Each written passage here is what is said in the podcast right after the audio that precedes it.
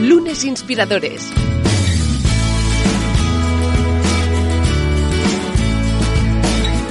Con David Tomás y Edu Pascual.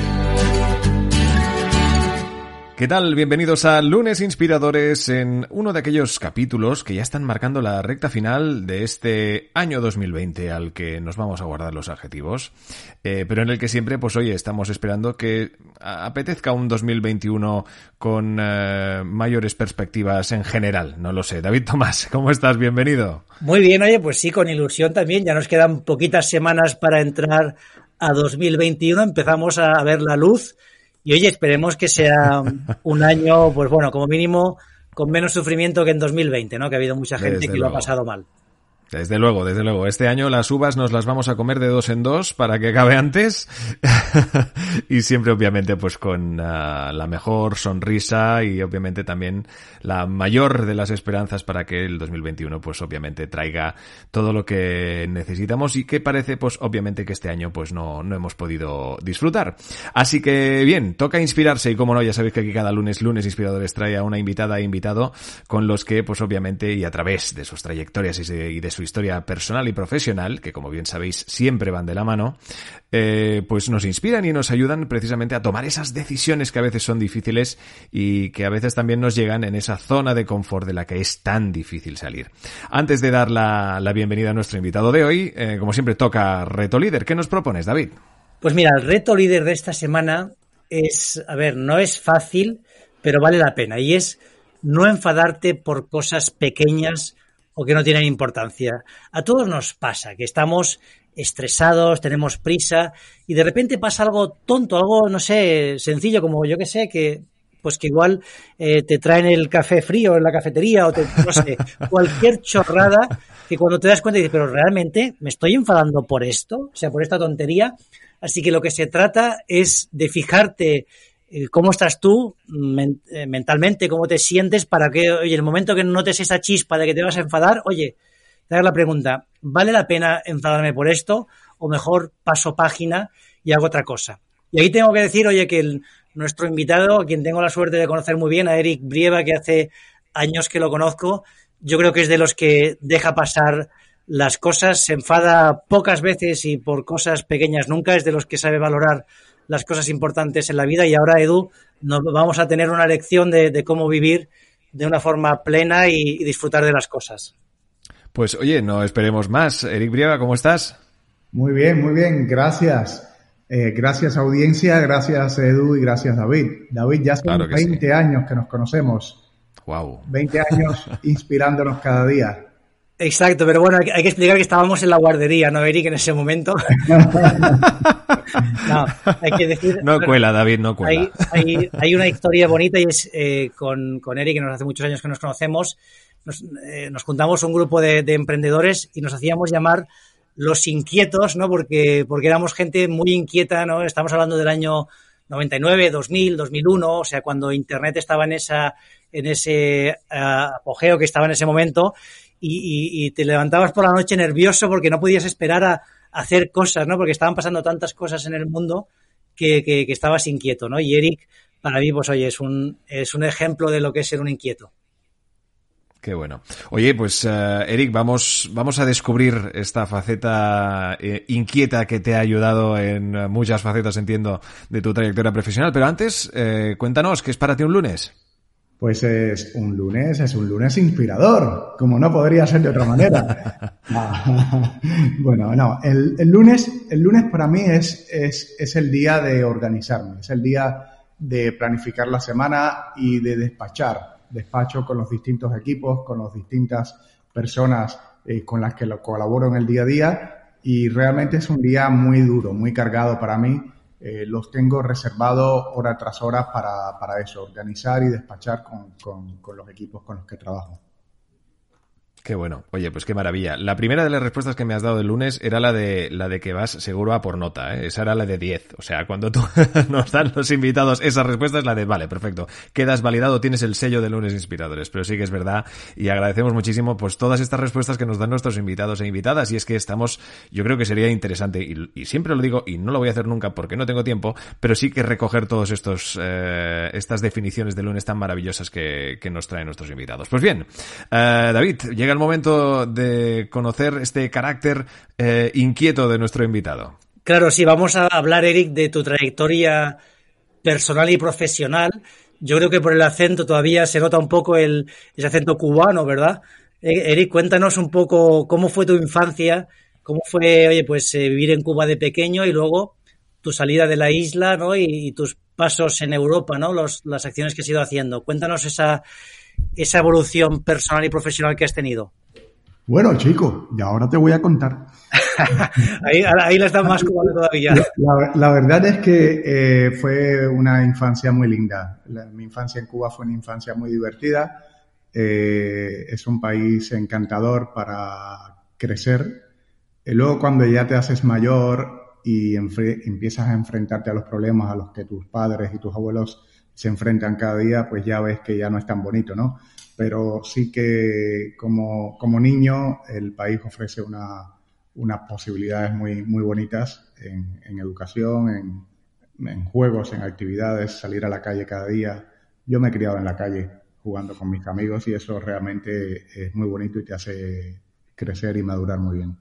E-, Eric, ¿y los valores que te daba tu familia eran parecidos a los que se dan en España o en Europa en general? eran valores muy distintos. ¿Qué tipo de educación se te dio en Cuba? Bueno, eh, yo siempre digo que la educación principal es la que uno recibe de las familias, ¿no? Y, más allá de la escuela, ¿no? En eh, la escuela, pues es una educación más bien uniforme para todos, pero el, valor diferencial es aquel que te da la familia donde, donde has crecido. Eh, mi familia es una familia humilde, trabajadora. Mi padre es ingeniero mecánico, mi madre es maestra de inglés. Y, bueno, y ahí pues eh, los valores son de sacrificios, de estudio, de trabajo, eh, de hacer el bien, de compartir con, la gente, con los vecinos, de ayudar a las demás personas. Mi familia siempre ayudó mucho a todos los vecinos de la, de la calle que de una forma u otra pues no tenían, tenían menos posibilidades y realmente mi casa era un lugar de entrada y salida de, de vecinos que iban a, por huevos o a por azúcar o, o, por un chorrito de aceite para poder cocinar, ¿no? Y, luego mis, mis, mis, padres y mis abuelos también eran muy luchadores. Eh, mi, mi, abuelo arreglaba máquinas de coser, uno, el otro trabajaba en una oficina. Mis abuelas eran muy buenas cocineras, también hacían eh, costura eh, para, para enmiendo de ropa para, para la gente de la calle. La verdad es que me crié en ese entorno de gente muy trabajadora que lo daba todo para, para mejorar y para ayudar a los demás. Eric, y tú, oye, estudias, por un lado, empiezas con matemáticas, ¿no? Y además haces luego computer science, ¿no? O sea, te sacas así como el que no quiere la cosa, dos carreras, pim pam. Esto, cuéntanos cómo fue.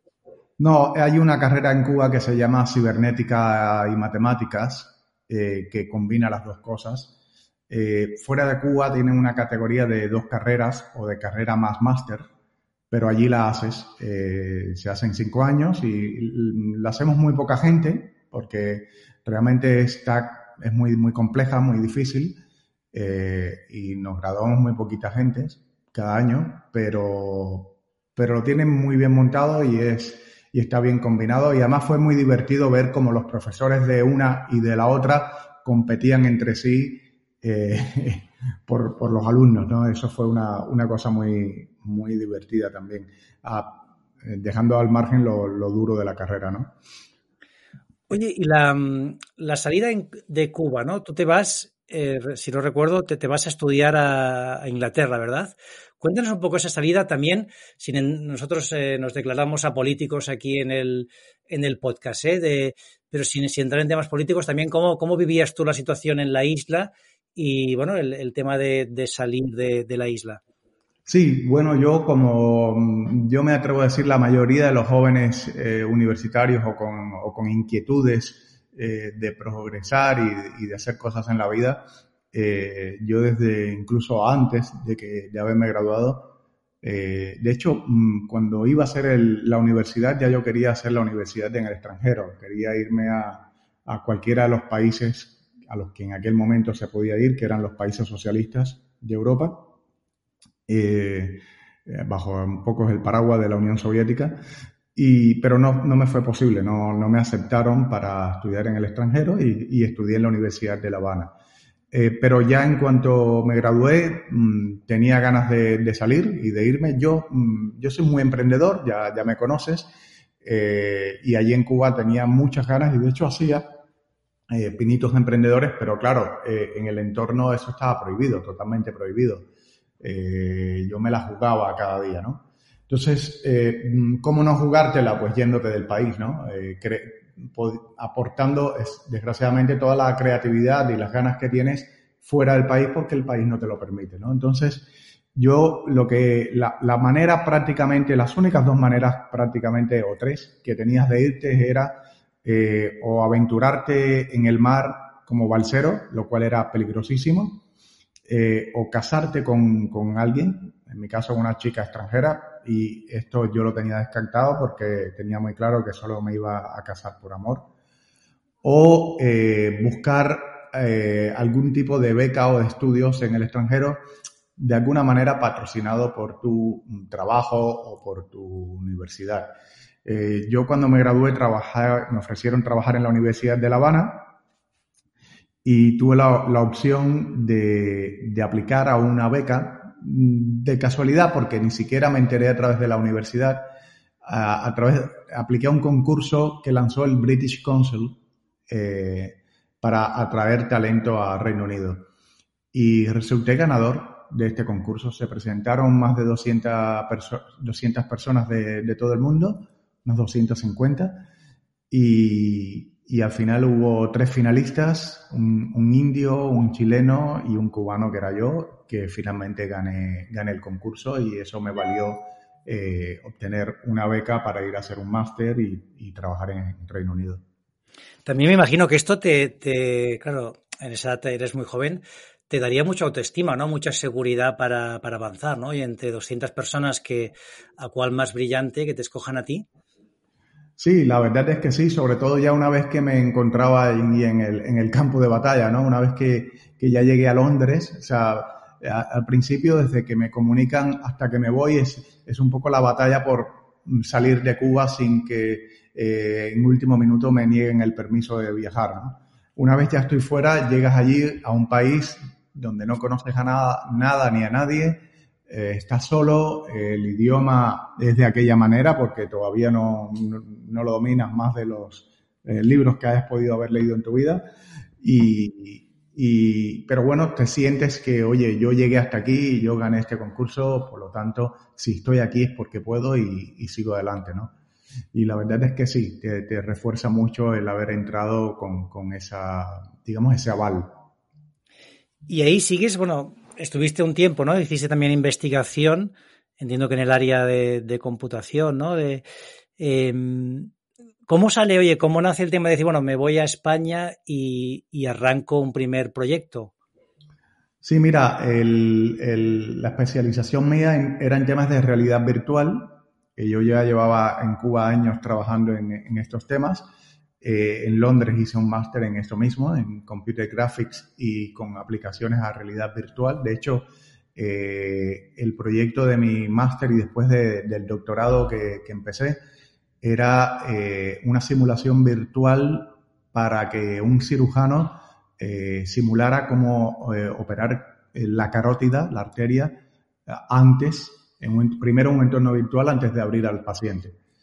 Eh, yo obviamente quería um, aplicarme después eh, a eso en, mi trabajo, pero eh, me salió una oportunidad en Barcelona.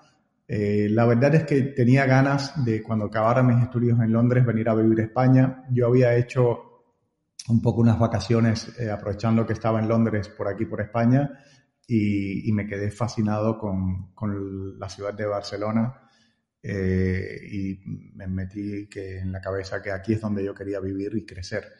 Eh, profesionalmente.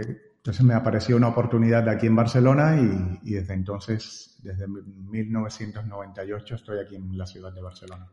Hay, que decir esto, ¿eh? que estás hablando de realidad virtual, lo digo para quien nos escuche, que ahora es muy normal, pero estamos hablando de los años 90, que esto, claro, era ciencia ficción. O sea, no. Pixar estaba, estaba ahí, ¿no? Estaba.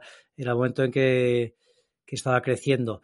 Oye, cuéntanos, ¿no? O sea, llegas, llegas a España y empiezas a trabajar con una empresa que es una empresa, creo que sí, operativa, pero que es una empresa muy peculiar, Isoco, ¿no? Tú entras ahí como. No, no, yo entré en una empresa que se llama Adasoft que hacía eh, automatización industrial y, luego Isoco la, la, fundo yo con un grupo de amigos que conocí en, una barbacoa un domingo.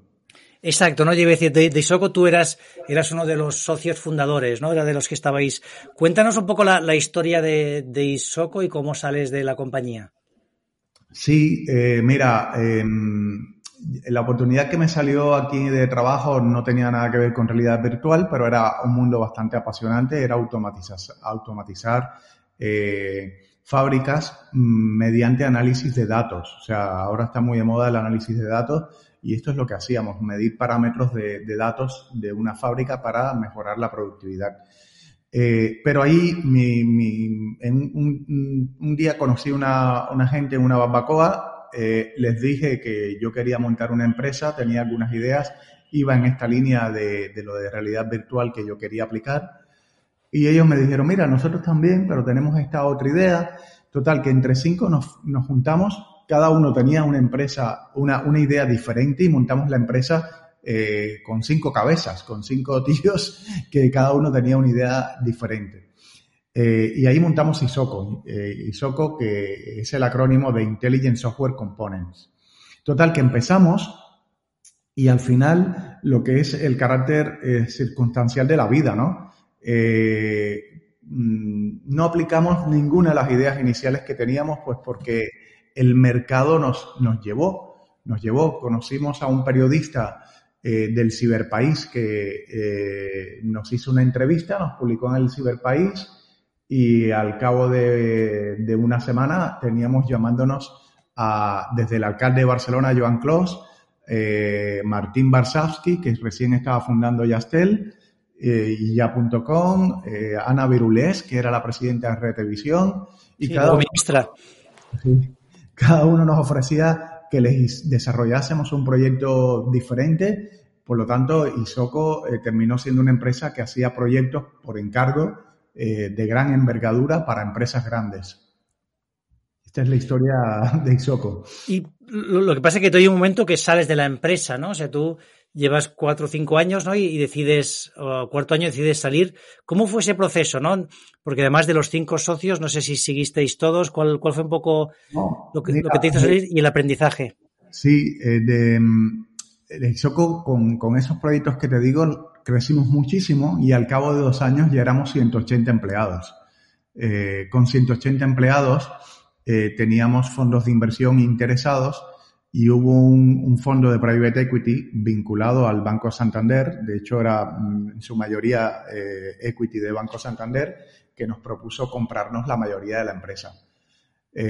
ahí los socios fundadores vendimos todos y, y, todos los socios salieron excepto yo, que fui el, me comprometí a quedarme un año más eh, con la empresa y estuve en la empresa hasta, hasta 2003, hasta principio de 2003.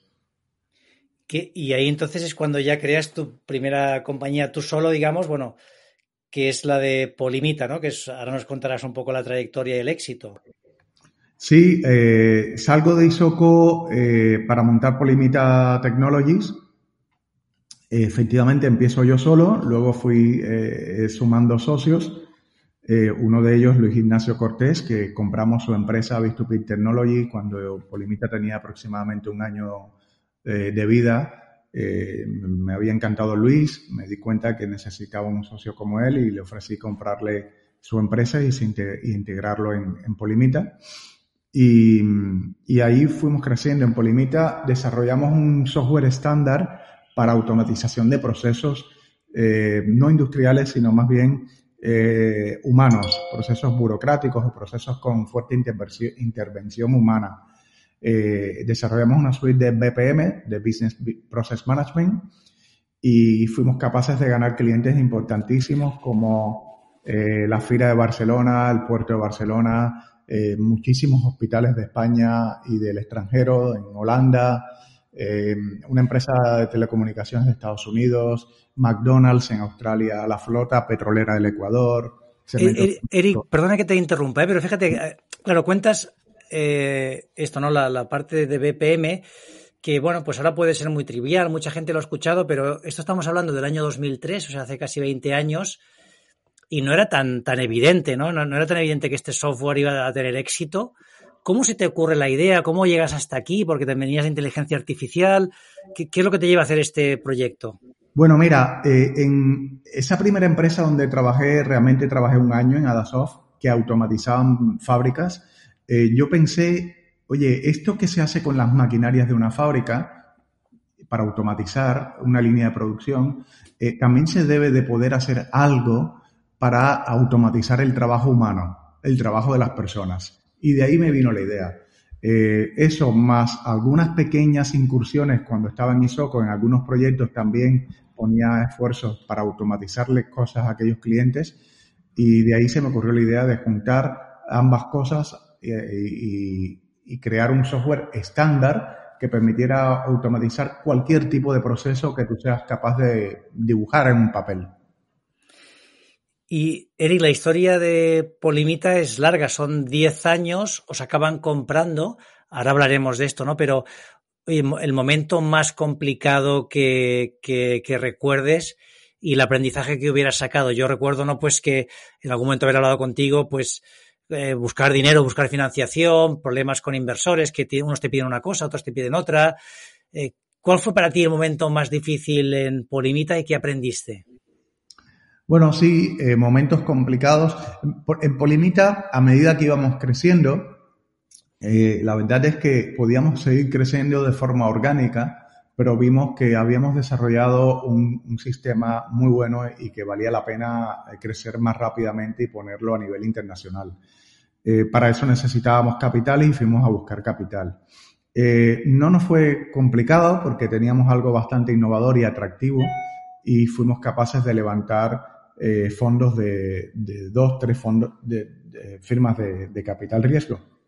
Momentos complicados eh, fueron eh, cuando en medio de una etapa de crisis, porque también vino la crisis de 2008, 2007-2008, los inversores tampoco tenían mucha experiencia gestionando a las empresas en su cartera donde había invertido y fueron bastante duros y fue muy, muy difícil el, el día a día eh, con la presión de los inversores eh, lidiar con eso. Esos fueron quizás los momentos más difíciles y desgastantes, ¿no? Yo llegué a pensar que eh, no estaba trabajando casi para la empresa, estaba trabajando para los inversores, pero de una forma, mm, si se quiere, absurda, ¿no? Porque me ponían a hacerles reportes financieros cuando yo lo que tenía que hacer es reporte de negocio y, de, y poder despachar con ellos de cómo vamos a hacer crecer la empresa o cómo vamos a expandirnos internacionalmente en vez de estar eh, hablando de, cosas que, bueno, en aquel momento me parecían eh, bastante absurdas de, estar discutiendo. Con sí, das, das, un tema muy importante que a veces no la, la, la gente debe pues conseguir inversores como algo muy positivo, pero también tiene su lado a veces no tan positivo, ¿no? Que si no te entienden o no saben el negocio cómo funciona, ¿no? Pues puede ser que, te absorba una cantidad de tiempo brutal que podrías dedicarla a otras cosas y que te hagan crecer. Hablamos ahora de lo, de lo positivo, porque al final esta compañía la, la conseguís vender y la conseguís vender a una, a una empresa muy grande, ¿no? Como es Red Hat, que luego la compra IBM, o sea, uno de los líderes mundiales en el, en el software Claro, a mí me, interesa mucho este proceso de, cómo se vende una compañía. No hay gente que dice, oye, las compañías no las vendes, las, eh, te las compran. Yo creo que tú, Eric, eres un experto en, esto, en saber vender una compañía, en, saber cuál es el momento, cómo hay que presentarla. Cuéntanos lo que has aprendido aquí, cómo fue ese momento de, vender la empresa, porque yo, vamos, por lo que te conozco, sé que tienes una habilidad especial para, para poder mostrar el valor que una empresa tiene, ¿no? Y que esto al final un tercero sepa, sepa valorarlo y sepa pagar el precio que corresponde. Sí, pues bueno, mira, en, en, aquella circunstancia en la cual los, los inversores que teníamos no, no, entendían ni valoraban la empresa ni, ni el equipo, eh, la solución fue proponerles, bueno, pues mira, os, compramos, ¿no? Entonces hicimos un management buyout, recompramos todas las acciones a, a los inversores y recuperamos el 100% de la empresa. Y, con eso eh, le dije a mi socio, mira, Luis, tú te quedas aquí en España eh, cuidando las operaciones de la empresa, eh, asegúrate de que todo sigue funcionando bien. Yo me voy a ir a Estados Unidos y voy a buscar un comprador para la empresa porque tenemos un producto fantástico que estoy seguro que en manos de otra empresa, de una multinacional, le va a sacar mucho más proyecto, lo va a poder poner mucho más provecho, lo va a poder poner en el mercado y vamos a poder ver más realizado nuestro sueño que estando aquí poquito a poquito y en un entorno, como he dicho antes, de crisis económica eh, que te estábamos viviendo aquí en el país, ¿no? Y así hice, ¿no? Me fui, me fui a Estados Unidos, eh, busqué ayuda de una firma de M&A que trabajamos codo con codo y, y al cabo de, de, un tiempo teníamos varias ofertas de, de empresas multinacionales de Estados Unidos eh, por la empresa y finalmente decidimos vender a Red Hat eh, que mm, tanto por oferta como por valores como por muchísimos parámetros eh, me pareció que era la mejor opción que teníamos. Y Eric, a, mí, me interesa un poco también el proceso. Primero que ahí te pilla, tú tienes en ese momento tus hijas adolescentes, ¿no? Tienes una, una responsabilidad familiar, te vas a Estados Unidos, o sea, vas, vienes, y luego, ¿cómo lo haces? ¿no? Porque tú no habías vendido nunca una empresa todavía, más allá de, o sea, Isoko, ¿no? Que sí que es verdad que, que erais varios, pero bueno, esto de coger la maleta, bueno, me voy a Estados Unidos, me empiezo a hablar con todas las compañías. Eh, hombre, esto no, no, lo hace cualquiera, ¿no? O sea, cuéntanos un poco eh, qué pensabas o, qué tenías detrás para hacer este, esta acción que a mí me parece, vamos, eh, una acción muy valiente. No, eso es un trabajo planificado, o sea, eh, hay una parte, no es, no es que coges la maleta y, te vas allí a tocar puertas, ¿no? Eh, hay un trabajo mm, inteligente hecho previamente de planificación, de elaborar bien el discurso, de, seleccionar el, el, target. Es como cuando haces marketing, eh, estás haciendo marketing para un, un, producto y lo que haces es seleccionar tu, tu target, cuál es tu buyer persona, qué mercados, eh, analizas mucho los datos, mm, eh, defines bien los mensajes, pues es lo mismo, es, es, mirar a la empresa como un producto. Si la miras como un producto, es exactamente el mismo marketing que haces para, el producto o servicio de tu empresa. Y, una vez que has hecho ese marketing, pues llegas eh, al, al, buyer persona, llegas al, decision maker de las distintas compañías y aquellos que, que se interesan, pues abres una vía de conversación. Y cuando la vía de conversación ya está avanzada, pues coges, ese es el momento de coger eh, el avión y, ir a visitarlos en persona. es, es, un proceso eh, de marketing o un proceso comercial como el mismo que aplicarías al producto de tu empresa. Y el día que firmas la venta, no sé si es público los datos, si no, no los compartimos, pero el día que firmas la venta, ¿cómo te sientes? ¿no? Después de estar ahí 10 años batallando, me imagino, pues esto, ¿no? Con muchas eh, guerras internas, ¿no? Entre competidores, inversores. Em, ¿Cómo te sientes el día después de firmar? Decir, bueno, ya está, ¿no? Esto, objetivo logrado es lo que me había propuesto. Bueno, ¿Estabas contento? O sea, ¿cómo, cómo, fue tu reacción? El día que firmas, pero también meses antes, el día que te, que te hacen la carta de intenciones. O sea, eh, te voy a contar esta anécdota. Tras, yo piensa que yo me había ido a, a San Francisco con, un equipo de gente de la empresa. E, estaba, estaba Luis, estaba el sitio de la compañía, Pedro, David, el arquitecto jefe de, producto, y estábamos los cuatro allí en, Silicon Valley visitando, pasando una semana entera con eh, Informática Corporation, que nos había estado haciendo una due diligence tecnológica y de negocio muy fuerte. Estábamos allí de de lunes a viernes, de 8 de la mañana a 5 de la tarde, sentados en una sala con 30 gente alrededor haciéndonos preguntas sin parar. Eh, salimos de allí con una carta de intenciones firmada por el CEO de Informatica Corporation. Y nos estábamos yendo al aeropuerto de San Francisco para regresar a Barcelona cuando eh, tuve un golpe de, inspiración y les digo a mi equipo, chicos, iros vosotros, yo no me quedo contento con la oferta que nos han hecho, eh, iros vosotros a, a, Barcelona, que yo voy a coger un avión y me voy a ir a Boston para ver a Red Hat y, y plantarles delante de su cara la, la oferta eh, obviamente eh, confidencial. De hecho, compré un Tipex para tapar eh, todos los datos confidenciales para que no supieran quién nos había hecho la oferta. Y, así, así fue, ¿no? Entonces, el lunes a las 8 de la mañana yo estaba en, en, Red Hat, ya mi equipo había regresado a Barcelona y allí estuve tres días con Red Hat, otra vez preguntas y respuestas para convencerles de que ellos eran los que tenían que comprarnos. De allí mm, me dijeron eh, los de Red Hat, Eric, eh, vete tranquilo a Barcelona, eh, en menos de cinco días, te prometemos que recibirás en tu email nuestra carta de intenciones.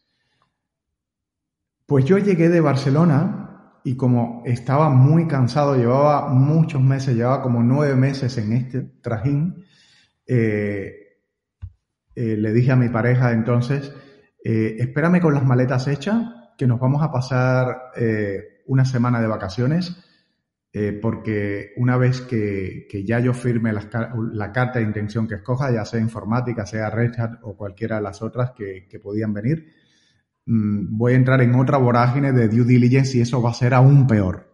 O sea, el proceso ya era desgastante, pues cuando entras ya en due diligence, el proceso es más desgastante aún.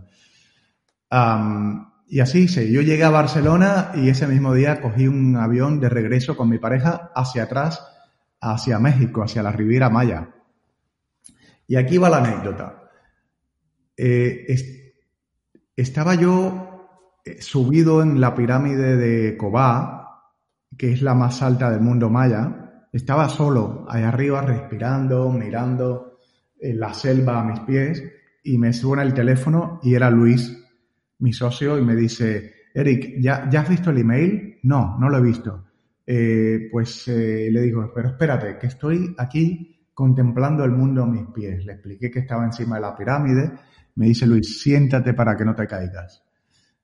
Eh, me siento, leo el email y era la oferta de Red Hat que duplicaba en precio la oferta que nos había hecho el otro, el otro ofertante. ¿no?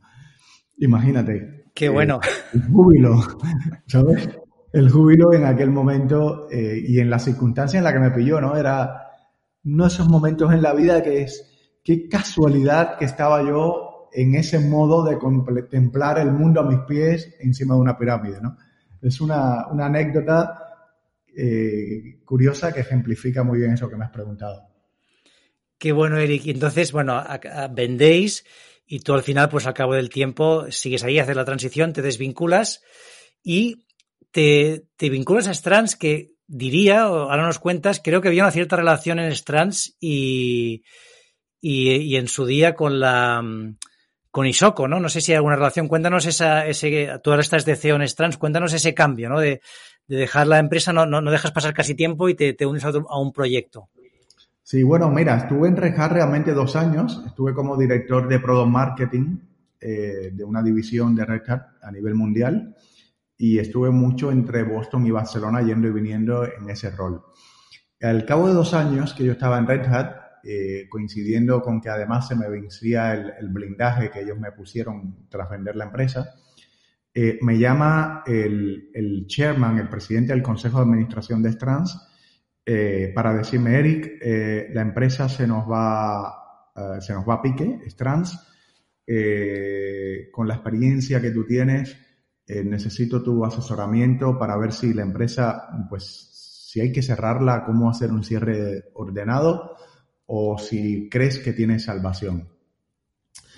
yo Trans ya la conocía pues porque fue fundada por uno de mis socios de, de Isoco. O sea, cuando vendemos Isoco, eh, él y yo decidimos emprender yo emprendo Polimita, él emprende eh, y cruzamos acciones. O sea, yo era un pequeño inversor en Strands y él era un pequeño inversor en Polimita.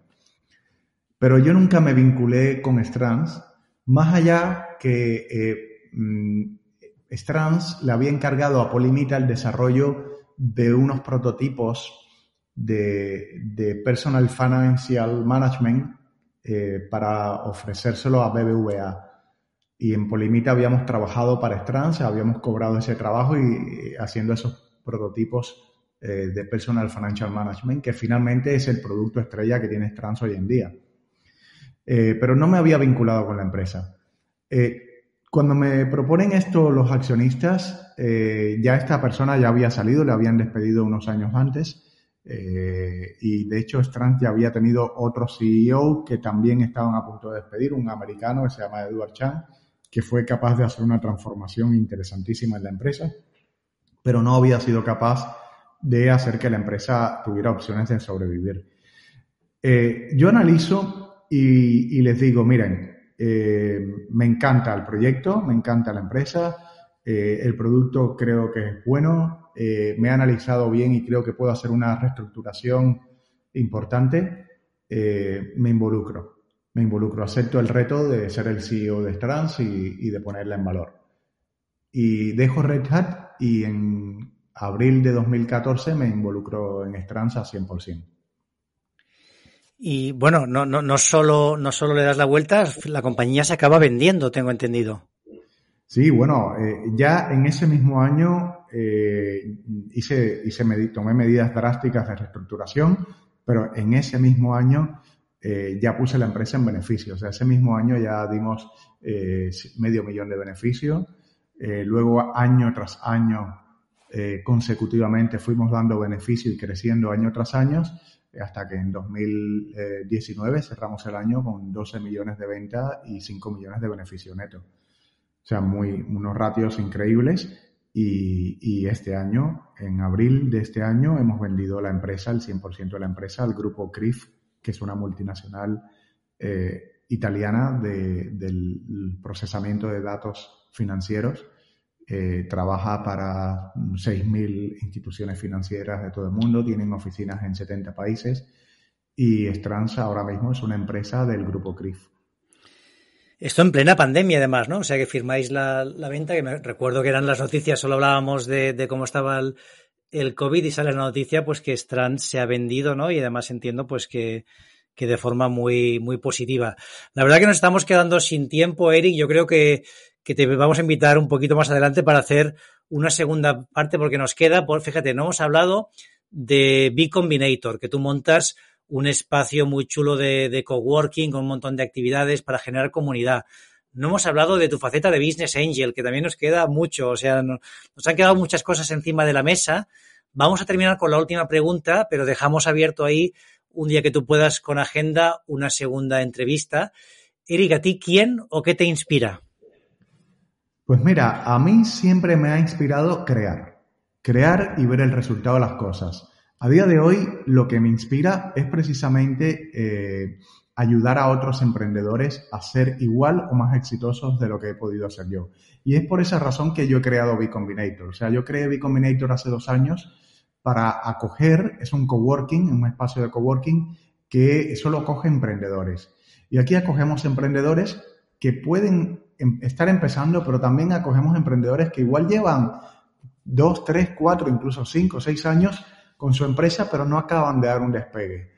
Y aquí lo que hacemos es ayudarles eh, mientras están en el coworking. Esto es un ecosistema fantástico para interactuar con otros emprendedores que están eh, eh, asumiendo los mismos retos que él, pero también para interactuar conmigo y con todo un equipo de mentores que, vienen por aquí y que están en, el ecosistema de B Combinator. ¿no? Y esto es, esta es la inspiración. Yo lo que quiero ahora es ayudar a emprendedores jóvenes y mayores eh, a, ser exitosos, a que sus empresas mm, crezcan y crezcan sólidas y crezcan además a nivel internacional, a que sean potentes. Pues Edu, no sé cómo te quedas tú después de escuchar a Eric, ¿no? Pero bueno, la verdad que aparte de ser un crack, ¿no? Ves que, que es posible prácticamente conseguir cualquier cosa, ¿no? Con ganas, con esa energía, esas ganas, Edu, te veo de aquí cuatro días pasando por B Combinator y montando aquí un megaproyecto.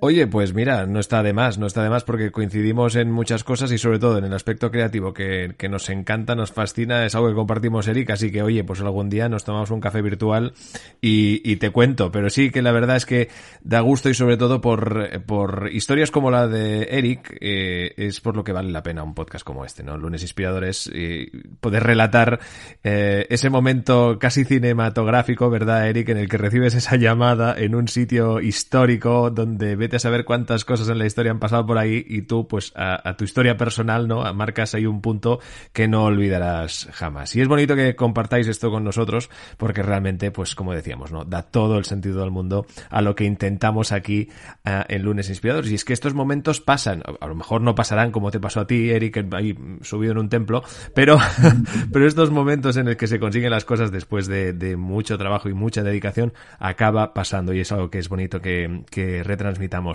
Eric, muchísimas gracias. Ya te lo ha dicho David, volveremos a contar contigo en breve. Muchísimas gracias a los dos y a todos los que nos han eh, podido escuchar. Un abrazo. Un fuerte abrazo, cuídate mucho, David. Uh, bueno, nos escuchamos también en, una semana. El 2021 está ya casi, casi a, tocar y más que tocar, lo que le queremos dar es un fuerte abrazo y pedirle un poco, oye, por favor, si puede ser, sea un poquito mejor, que no creo que te, te sea mucha, mucha dificultad. Cuídate mucho, David. Un abrazo a todos, muchísimas gracias a nuestros inspirados e inspiradas y acordaros siempre de, de compartir y hablar del podcast y recomendar a gente tan brillante como Eric. Desde luego, claro que sí. Ahí estaremos, como siempre, cada lunes aquí en la quinta temporada de Lunes Inspiradores. Gracias a todos. Suscríbete a nuestro canal de YouTube, a nuestra cuenta de iVoox y síguenos en Twitter, arroba lunesinspirador. Lunes Inspiradores.